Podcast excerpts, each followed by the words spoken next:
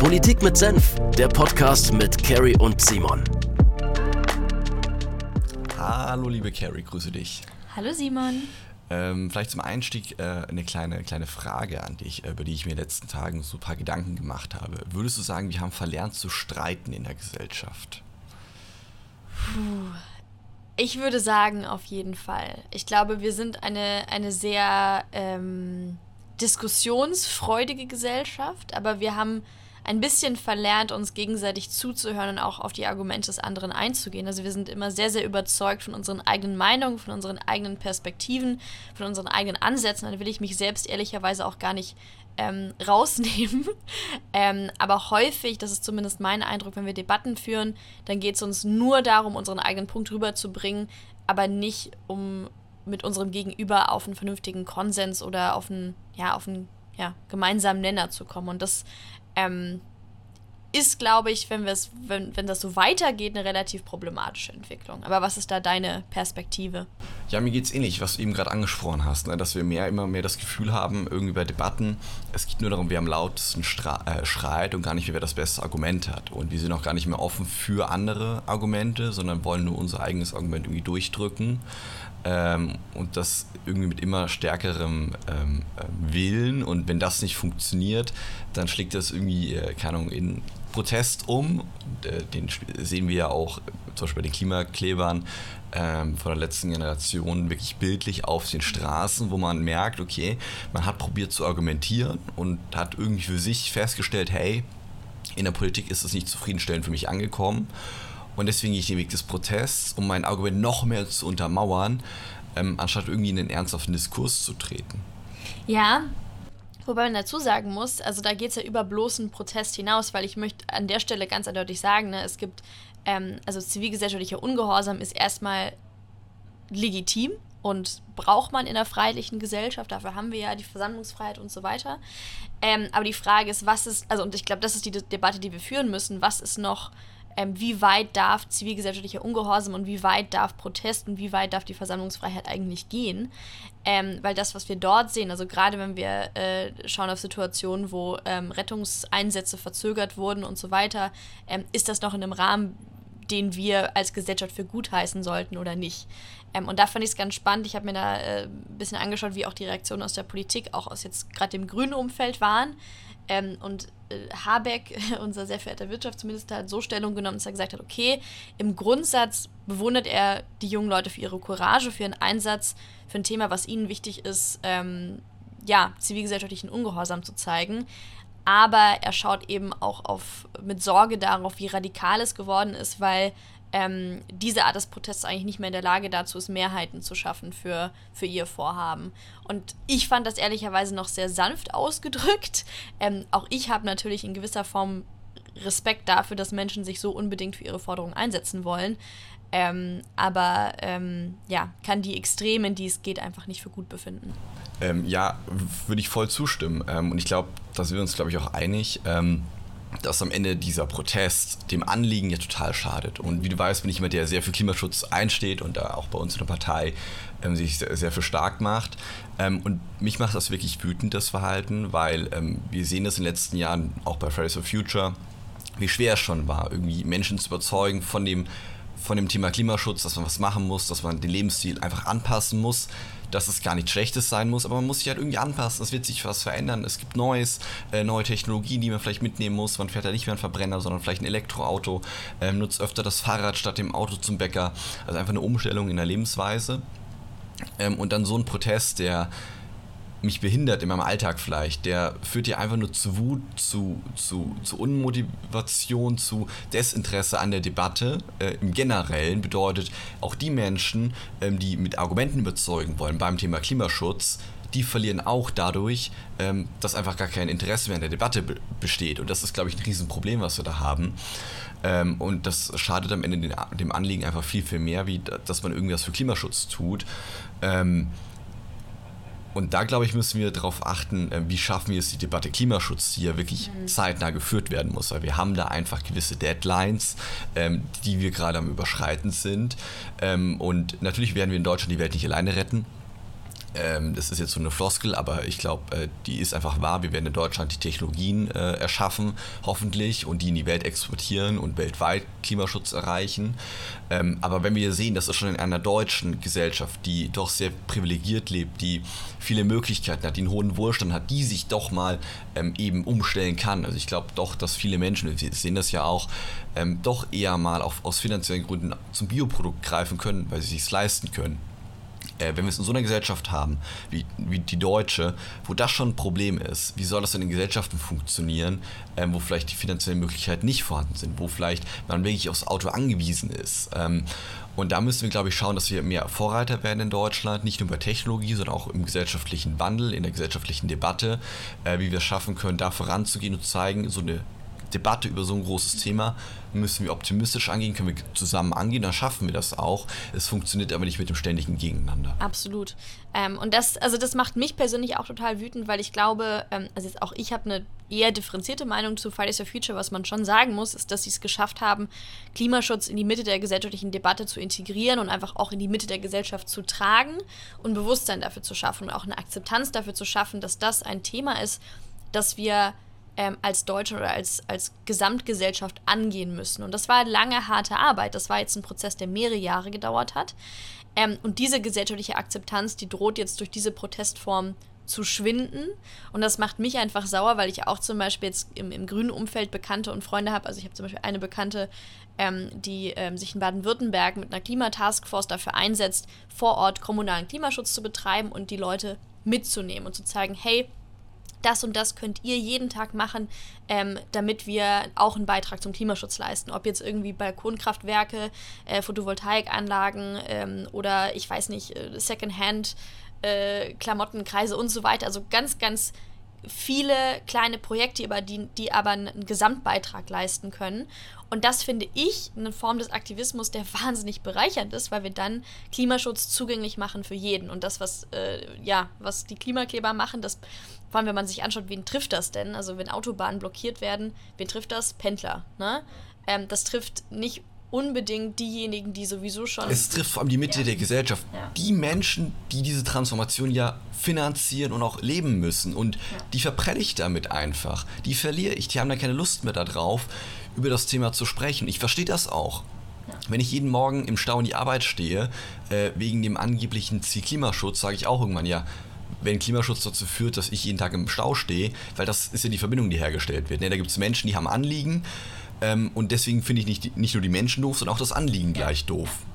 Und dass die Kausalkette ein Riesenproblem einfach entstehen lässt. Also ich muss sagen, ich gebe der Bundestagsfraktion der Grünen nicht immer recht, selten eigentlich, aber sie haben das eigentlich ganz schön beschrieben. Ähm, und zwar haben sie äh, geschrieben, sie, sie lehnen den elitären und selbstgerechten Protest der letzten Generation ab, ähm, weil sie die Menschen verprellen mit Aktionen, die den ohnehin schon harten Alltag noch zusätzlich erschweren. Und das finde ich ist eigentlich eine super gute Conclusio. Ähm, dass wir damit ja dem Anliegen nicht gerecht werden und ich glaube ein weiterer Aspekt, den man oder den man ansprechen muss, ist das glaube ich für die Grenzen dessen, was Aktivismus darf, damit ein bisschen verschoben haben, weil ich glaube, wir schauen mit ein bisschen zu viel Gnade auf die Protestform der letzten Generation, weil wir alle uns einig sind, dass Klimaschutz grundsätzlich gut ist und grundsätzlich gesellschaftlich erwünscht ist. Deswegen sagen wir, okay, okay, weil das Anliegen gut ist, ja, dann verletzen sie eben Gesetze und bedienen sich Protestformen, die nicht unbedingt legal sind und führen auch potenziell zu problematischen Folgen, wie zum Beispiel Verzögerung von Rettungseinsätzen. Ähm, aber ich glaube, wenn es ein anderes Anliegen wäre, ich weiß nicht, zum Beispiel ähm, eine super harte Politik beim Thema äh, Verbot von Abtreibung oder sowas, wo jetzt nicht der gesellschaftliche Konsens da wäre, dann würde es nochmal ganz anders werten und das halte ich für problematisch aufgrund des Ziels, äh, ja, wie sagt man so schön, äh, der Zweck heiligt nicht die Mittel. Oder sehe ich gerade so ein bisschen eine Gefahr, dass wir das als Gesellschaft tun, weil wir das Ziel grundsätzlich für gut befinden. Ähm, wobei man dazu sagen muss, gerade bei diesen ganzen Themen ähm, Rettungseinsatzverzögerung war da schon eine breite Ablehnung da, was ich auch äh, richtig und, und gut fand. Aber ja, zeigt einfach, dass wir, äh, glaube ich, ein bisschen darauf aufpassen muss, müssen, wie unser gesellschaftlicher Diskurs gerade bei so großen Zukunftsfragen wie Klimapolitik in Zukunft funktionieren soll. Voll. Und wir haben das ja auch bei, äh, während der äh, Corona-Debatten und Proteste und äh, Diskussionen über Maßnahmen gesehen, ähm, dass man so eine äh, Expertise immer haben muss, wenn man, dass man seinen Senf dazu geben darf. Ne? wir nennen den Podcast hier Politik mit Senf, weil wir eben als junge, politisch engagierte, interessierte Menschen einfach unseren Senf dazugeben wollen. Ähm, aber das Problem war da, und ich habe das auch bei den, äh, bei den äh, Klimakleber, wenn du mit äh, teilweise der Aktivist, äh, Aktivisten sprichst, ähm, dass sie sagen, ja, du bist ja gar kein Experte, wie kannst du dich dazu äußern? Wir haben das beim Thema Terri äh, Rassismus, ähm, du bist ja gar nicht schwarz, weißt gar nicht, wie sich das anfühlt, kannst dich nicht dazu äußern. Ähm, beim Thema äh, Transfeindlichkeit oder ähnlichen, ähm, du bist ja nicht schwul, du weißt nicht, wie sich das anfühlt, du kannst dich nicht dazu äußern. Ähm, du, oder auch beim Thema alt-jung haben wir das ja auch, ne? Ähm, du bist nicht jung zu einem alten weißen Mann, du weißt gar nicht, wie es unsere Generation geht. Ähm, das mag in Teilen stimmen, aber dennoch ist es, glaube ich, ein Problem, was entstanden ist in den letzten Jahren, dass wir ähm, in Debatten gar nicht mehr akzeptieren, dass man auch eine Meinung haben kann hm. Ähm, und argumentieren kann, auch wenn man nicht in der aktiven Rolle steckt. Ähm, und wir hatten das beim Thema in der Folge, wo wir über äh, Thema Wahlrecht gesprochen haben, auch, dass wir auch gesagt haben, natürlich kann mich als Mann auch eine Frau im Bundestag vertreten. Und ich glaube auch äh, beim Thema Aktivismus oder beim Thema äh, Argumente austauschen, kann auch äh, ein, ein Heterosexueller einen Homosexuellen äh, verargumentieren und für den Argumente austauschen oder umgekehrt. Also ich glaube, das funktioniert ähm, durchaus und wir dürfen nicht mehr in Schubladen denken. Und ich glaube, da sind wir reingerutscht, vor allem in der Corona-Zeit, irgendwie, dass wir krass pauschalisiert haben, krass Leute in Schubladen gesteckt haben. Ähm, aber eben auch beim Thema Rassismus ist auch äh, extrem aufgefallen, äh, bei den, bei den äh, Black Lives Matter-Protesten, äh, wo man, ähm, ja, wenn man sich da irgendwie wie anderweitig positionieren wollte, dass einem das Recht ein Stück weit genommen wurde. Hm, absolut. Also ich glaube, das ist, das ist auch eine grundsätzliche gesellschaftliche Entwicklung, die ich für super gefährlich halte, dass wir uns immer mehr nicht als Individuen wahrnehmen, sondern als Vertreter oder Vertreterinnen oder Vertreterinnen, ich bin immer korrekt, ähm, äh, einer Partikulargruppe wahrnehmen. So. Und immer nur ein Vertreter dieser Partikulargruppe kann für diese Partikulargruppe sprechen. Und wie gesagt, das hat an mancher Stelle sicherlich eine, eine Legitimität. Also zum Beispiel äh, ich weiß nicht, beim Thema Schwangerschaftsabbrüche oder ähm, Verhütung und so weiter, dann, oder beziehungsweise Pille, wie auch immer, macht Sinn, wenn potenziell auch eine Frau dazu spricht, weil sie als Betroffene spricht. Ähm, aber trotzdem hat jeder und jede da ein, ein, ein Recht dazu, sich zu äußern. Und ich bin auch der Auffassung, ein Mann kann mich genauso gut vertreten wie eine Frau. Ähm, und ein Heterosexueller kann auch einen Homosexuellen vertreten. Also, dass wir da zu sehr in Gruppen denken, ähm, ich, ich finde es sehr, sehr schwierig, weil das so dem, dem Grundkonsens, unserem gemeinsamen Verständnis als Bürgerinnen und Bürger und Menschen widerspricht. Und du hast absolut recht, auch in der Wahlrechtsdebatte, wenn es dann um Parität ging und so weiter, ist es einfach wahnsinnig schwierig, weil verfassungsrechtlich ist es eben so, jeder einzelne Abgeordnete vertritt das ganze deutsche Volk. Und so, das finde ich ein richtiges Verständnis davon, ähm, weil ich glaube, sonst verlieren wir uns immer mehr in diesem Gruppendenken und nehmen uns nicht mehr als Individu also Individuen, aber gleichzeitig als ja, Menschen wahr. Also schwierig, sehr, sehr schwierig. Ja, und vor allem, ich glaube, in der Debatte oder eine Debatte lebt ja von vielen Einzelmeinungen. Und wenn du eben diese Gruppen hast und in der Gruppe eben nur einen Sprecher, sage ich mal, und du hast dann einerseits die Unterstützer äh, da hinten stehen und vorne hast du einen Vertreter, ähm, der quasi für die Gruppe sprechen darf. Und das hast du ganz, ganz oft. Ähm, dann verliere ich ja unheimlich viele Einzelmeinungen, die aber vielleicht für eine äh, Konsensbildung oder für einen Argumenteaustausch, um eine Lösung zu finden, wichtig wären. Ähm, und das sehen wir, glaube ich, auch ähm, auf Twitter so ein Stück weit oder überhaupt in Social Media, habe ich das Gefühl, ähm, dass sich auch dieses Gruppendenken da total krass gebildet hat. Vor allem auf Twitter ist mir das aufgefallen, ähm, dass du halt schon, weißt du, du hast ähm, einen Tweet, der irgendwie losgeht und, und einen Shitstorm bekommt und dann hast du auch so drei, vier, fünf rivali äh, rivalisierende Gruppen da irgendwie mhm. unter, unter diesem Tweet hängen, ähm, die auch gar nicht auf einer sachlichen Ebene ähm, austauschen.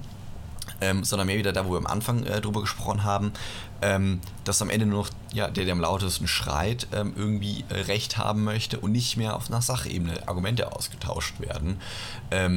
Was wir eben, wo ich anfangs gefragt hatte, ob wir verlernt haben zu streiten. Ja, ich glaube, wir haben es verlernt, ähm, uns auf andere Meinungen einzulassen irgendwie. Und, und an das, also ich weiß nicht, ob ich dir da, ich glaube, ich widerspreche dir nicht, aber ähm, was wir während Corona erlebt haben, ist, dass jeder ja irgendwie zum Virologen geworden ist. So, dann ist während der, also zu Beginn des Ukraine-Kriegs, ähm, jeder zum, zum Sicherheitsexperten und Soldaten geworden.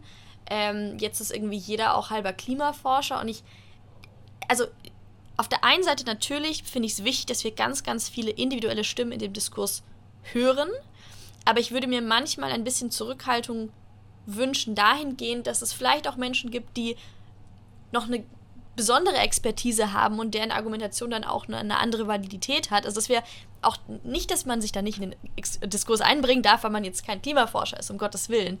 Ähm, aber dass wir einfach Respekt vor vielleicht dem Fachwissen oder der besonderen Ausbildung äh, einer einzelnen Person haben und dann auch zuhören können. Also da komme ich wieder zu dem Punkt, zuhören können, Argumente des anderen wahrnehmen. Ähm, ich muss da auch, so bin ich jetzt ganz ehrlich in diesem Kontext, ich muss da auch an mir selbst arbeiten. So, ich bin auch manchmal der Meinung, dann, ja, ich kenne mich da super aus, ich weiß, wovon ich rede und äh, will jetzt den anderen einfach überzeugen, ohne darauf zu achten, ah, Moment, vielleicht habe ich jemanden vor mir sitzen, der einfach ähm, seit irgendwie fünf Jahren in dem Bereich promoviert oder an seiner Habilitation arbeitet, dann höre ich am besten mal zu. Hör mal zu, Carrie, ne? Ähm, also vielleicht ein bisschen ähm, mehr, ähm, ja, Respekt äh, und, und äh, Aufnahmefähigkeit gegenüber der Expertise anderen, dass wir natürlich eine eigene legitime Meinung haben, aber vielleicht nie die, nicht die Expertise eines anderen und deswegen auch mal zuhören können sollten. So. Hm, ich, sehe da einen Punkt auf jeden Fall, ähm, aber ich glaube, dass es schwierig ist, weil äh, Thema Corona äh, würde ich vielleicht mal äh, rausgreifen. Wenn du da sagst, wir nehmen die Virologen, das sind die Experten ähm, oder die ähm, Pandemie, äh, Pandemiewissenschaftler, ähm, Ärztinnen und Ärzte. Ähm, auch dann verlieren wir wieder eine Gruppe, weil was ist mit Menschen, ähm, die sich über Familien auskennen, wie Familien funktionieren, was ein Thema war bei genau, Corona, was ist mit Psychologen? Darf ich da kurz reinspringen? Aber das Problem ist, ja. wir haben dann jetzt Thema Krieg, dann mhm bildlich vor Augen hast du nur den Militärexperten. Mhm. Thema Pandemie hast du nur den Arzt vor Augen. Und so die anderen Expertenfelder blendest du aus. Bedeutet, wenn sich dann so jemand meldet, dann wird er gar nicht gehört. Genau, also volle Zustimmung. Vielleicht muss ich differenzieren, was ich gerade gesagt habe. Also es geht mir jetzt nicht darum, dass nur während einer Pandemie nur Virologen redeberechtigt sind oder während äh, einer, einer, einer, sicherheitspolitischen Auseinandersetzung nur irgendwie, ähm, was nicht, Leute aus Führungsgremien der NATO. Ähm, aber natürlich geht es auch da wieder um verschiedene Perspektiven, aber um Experten der jeweiligen Perspektiven. Also auch während der Pandemie waren für mich, also mir total gefehlt die Stimme irgendwie der Wirtschaft, des Mittelstands, der Selbstständigen, der Familien, äh, Jugendpsychotherapeuten und so weiter. Also auch da hat eine, eine riesige Vielfalt an Meinungen gefehlt. Ähm, aber da hätte ich mir gewünscht, dass man gerade die, sagen wir mal, führenden Experten auf dem Gebiet mehr gehört hätte. Ähm, und nicht nur diejenigen, die einfach eine Meinung dazu haben, auch wenn deren Meinung wahnsinnig legitim ist, keine Frage. Ähm, aber einfach Respekt vor vielleicht der besonderen Expertise des Einzelnen, egal auf welchem Sachgebiet die sich diese Expertise dann befindet. Also du hast absolut recht, ich hätte da differenzieren müssen. Ähm, es geht mir nicht nur um die, die Virologen während Corona, das wäre sehr einseitig und ich glaube, das haben wir dann auch in der Politik damals gemerkt. Okay, ähm, ja, ich glaube vor allem auch eine Grundlage ist irgendwie, dass wir ernsthaft miteinander diskutieren können, eine gebildete Gesellschaft. Und vor allem eine Gesellschaft, die es schafft, Informationen zu differenzieren, zu hinterfragen ähm, und zu filtern. Ähm, wir hatten ja schon öfters darüber gesprochen, ähm, dass die Flut an Informationen und an auch an Fake News, ähm, vor allem online, die auf dich einprasselt, es immer schwerer wird, das zu verarbeiten. Und ich glaube, ähm, dadurch brauchen wir eine immer aufmerksamere, immer gebildetere Gesellschaft ähm, oder Individuen, ähm, die das filtern können. Ähm, und es wird zunehmend schwerer, glaube ich. Ähm, und da wird die Frage, wie meinst du, schaffen wir es da, ähm, vor allem auch bei jungen Menschen, ähm, noch mehr anzupacken? Ja. Das ist eine super Frage und das ist eine Frage, zu der ich mir extrem viel Gedanken mache, weil das eigentlich meine größte Angst ist. Weil um, um Debatten vernünftig führen zu können, braucht es außer der Bereitschaft, die Debatte zu führen auf beiden Seiten, auch immer eine Grundvoraussetzung, nämlich eine gemeinsame Faktenbasis. So. Wenn diese gemeinsame Faktenbasis nicht da ist und man nicht diese gemeinsamen grundlegenden Nenner hat, zum Beispiel gibt es den Klimawandel oder gibt es ihn nicht, oder war die Wahl 2020 gefälscht oder nicht in den USA, dann können wir nicht diskutieren, weil wir dann, also dann, dann geht es nicht um Argumente, sondern um Fakten, wo eine unterschiedliche Meinung vorhanden ist. Und das ist, glaube ich, die größte Gefahr, der wir als Demokratie irgendwie gerecht werden müssen in den nächsten Jahren. Das wird mit Internet und Social Media nur noch schwieriger, ähm, weil irgendwann einfach Bubbles entstehen, wenn man sich nur noch in einer bestimmten Bubble bewegt, wo eben eine bestimmte Realität oder zweite Realität abgebildet wird. Ähm, dann entsteht so eine, das ist ja dieser Fachbegriff kognitive Dissonanz und dann bist du so weit von der Realität weg, du kannst auch gar nicht mehr Fakten oder andere Fakten aufnehmen, weil das dann mit, deinem, mit deiner Wahrnehmung der Realität kollidiert und das einfach psychologisch zu einer, eigentlich zu einer Krise führt. So. Und ich hatte tatsächlich mal mit, ähm, äh, sorry, wenn ich etwas ausschweife, aber mit meinem Bruder überlegt, hm, wie werden wir eigentlich ähm, diesem Problem Herr? Wir hatten mal so eine Überlegung, wir bauen ähm, quasi eine, ähm, ähm, ein Tool, was dir, bevor du einen Text liest, was dich primet und sagt, dieser Text ist zum Beispiel polarisierend oder nicht polarisierend, damit du dich kognitiv darauf einstellen kannst, ich konsumiere etwas, was potenziell eine Agenda verfolgt oder polarisiert in eine Richtung. Nicht in welche Richtung, aber dass mir bewusst ist, ich konsumiere etwas, was mich beeinflussen könnte. Weil Leute, die sowieso schon fernab jeder Realität sind, da ist es ich glaube, das ist auch die politikwissenschaftliche Meinung oder die, der psychologische Konsens dazu, es ist wahnsinnig schwer, die zurückzuholen. Aber man kann diesen Prozess der Polarisierung und der Abkopplung von der Realität zumindest verlangsamen. Ähm, das würde, also dieses Tool zu bauen, würde gehen mit, mit bestimmten Algorithmen, um zu messen, wirkt ein Text polarisierend oder nicht. Aber ich glaube, es ist einfach wichtig, dass Leute sich bewusst sind, was hat der Text oder das Material, was sie konsumieren, für einen Effekt auf sie. Und dann können wir zumindest so ein eine gewisse Verbesserung erhoffen. Aber wir haben das Tool noch nicht gebaut. Noch also nicht, aber finde find ich eine super spannende Idee. Ähm, glaube ich, würde auch, würde auch mir helfen, weil ich glaube auch, ähm, als, ich würde mich schon als äh, politisch gebildet äh, bezeichnen und jemand, der probiert, so gut es geht, zu differenzieren, aber auch mir fällt das schwer, äh, einen Text einschätzen zu können. Ähm, geht der in eine Richtung, ähm, vor allem wenn es nicht gekennzeichnet, äh, gekennzeichnet ist. Ähm, wir hatten das ja auch letzte Woche beim, äh, beim Thema äh, öffentlich-rechtlicher Rundfunk, auch da, dass so unterschwellig irgendeine Meinung oder eine Richtung mitgeschoben wird. Und ähm, natürlich werden Texte gar nicht unbedingt bewusst so geschrieben, aber wenn man eine Meinung hat, einen Text formuliert, auch als Journalist, ähm, schwellt vielleicht eine Meinung unterschwellig mit. Ähm, und um das irgendwie einschätzen zu können, ähm, wäre sowas, glaube ich, ganz cool. Und Rückfrage an dich, weil es mich interessiert. Wie ist so dein Medienkonsumverhalten? Also bewegst du dich grundsätzlich in Medien, die deiner Meinung oder deiner grundsätzlichen ideellen Ausrichtung entsprechen? Oder liest du auch mal was, was, also doof gesagt, liest du super gerne SZ, die eher irgendwie ja. linksliberal oder wie auch, also, ja. ne? Weißt was ich meine? Ähm, äh, wenn ich ehrlich bin. Äh, du sollst aber die eigene Nase ähm, packen hier. Ja, äh, nee, ähm, ja, also ich lese äh, sehr, sehr gerne die Neue Zürcher Zeitung. Ich auch. ähm, und ungern den Spiegel. Ähm, ich glaube, äh, das ist eindeutig bei mir. Ich finde das so witzig, weil mir geht es genauso. Ich habe das einzige Abo, was ich habe, ist so ein Digital-Abo von der NZZ und natürlich lese ich auch ein bisschen was anderes, aber meistens ist es dann irgendwie FAZ oder so. Genau, ja. Und manchmal Zeit, aber ich, ich bin selbst in der Gefahr, dass ich mich schon sehr, also natürlich ist es jetzt kein, ist jetzt keine irgendwelchen absurden Facebook-Gruppen, aber es ist schon eine klare ideelle Ausrichtung, die in meinem Nachrichtenkonsum festzustellen. Deswegen befasse ich mich auch in meinem eigenen Konsum wenig mit anderen Meinungen, was total problematisch ist. Aber man fühlt sich halt wohl, ne? Das ist das Problem. Total. Und ich habe jetzt äh, auf Instagram bei irgend, weiß ich bei wem das war, irgend so ein äh, Politfluencer ähm, gesehen, der auch meinte, er tut jetzt bewusst andere Meinungen konsumieren. Also bewusst, kann man den Spiegel lesen, bewusst mal ähm, noch, vielleicht noch weiter linksgerichtete Magazine lesen. Einfach, auch wenn sich die Meinung. Noch linker ist Noch der linker, Spiegel. ja. ähm, auch wenn man sagt, das ist überhaupt nicht das, was ich, dem ich zustimme, aber einfach um die Perspektive zu bekommen, um auch die Argumente zu kennen, glaube ich, um in der Debatte dann auch wieder ähm, auf die anderen Argumente eingehen zu können und vielleicht auch mehr Verständnis für die Argumente zu haben, weil man weiß, wo das Argument herkommt vielleicht. Oder sich sogar in seiner Meinung zu verändern, ja, kann ja auch passieren. Auch, ja. Aber ich glaube, diese, diese potenzielle Entwicklung also sehe ich, ich will jetzt mal nur aus meiner Perspektive reden, die, das, also das Potenzial, mich in meiner Meinung grundlegend weiterzuentwickeln, nehme ich mir eigentlich selbst, indem ich mich sehr, sehr stark einfach in einem Medienumfeld bewege, was mir gefällt, wo ich mich wohlfühle. Ich bewege mich auch in politischen Kreisen, denen ich mich sehr wohlfühle. Deswegen, ähm, wer weiß, würde ich mehr Spiegel lesen, hätte ich vielleicht auch eine ganz andere Meinung. Keine Ahnung. Aber ich lasse es gar nicht zu, weil ich es nicht mehr konsumiere. Und da wäre es vielleicht auch an, an uns, e-, egal in welcher politischen Bubble wir uns bewegen, ob irgendwie bei, der, bei den Liberalen oder bei den Sozialdemokraten oder bei den Grünen, dass wir uns ein bisschen aus unserer Komfortzone wagen und, und Dinge konsumieren, denen wir vielleicht initial nicht zustimmen, aber die, die uns vielleicht weiterentwickeln und, und, und verbessern würden. Also. Voll. Und ich glaube, also so aus der Komfortzone wagen in Debatten ist, glaube ich, ein gutes Schlusswort. ähm, Finde ich ganz cool. Ähm, eben. Also geht in Debatten auch vielleicht die mit Menschen, wo ihr sagt, oh, die sind gar nicht meiner Meinung, aber ich glaube, da lernt man auch für sich selber in der Debatte viel und inhaltlich äh, nimmt man ja vielleicht auch was mit.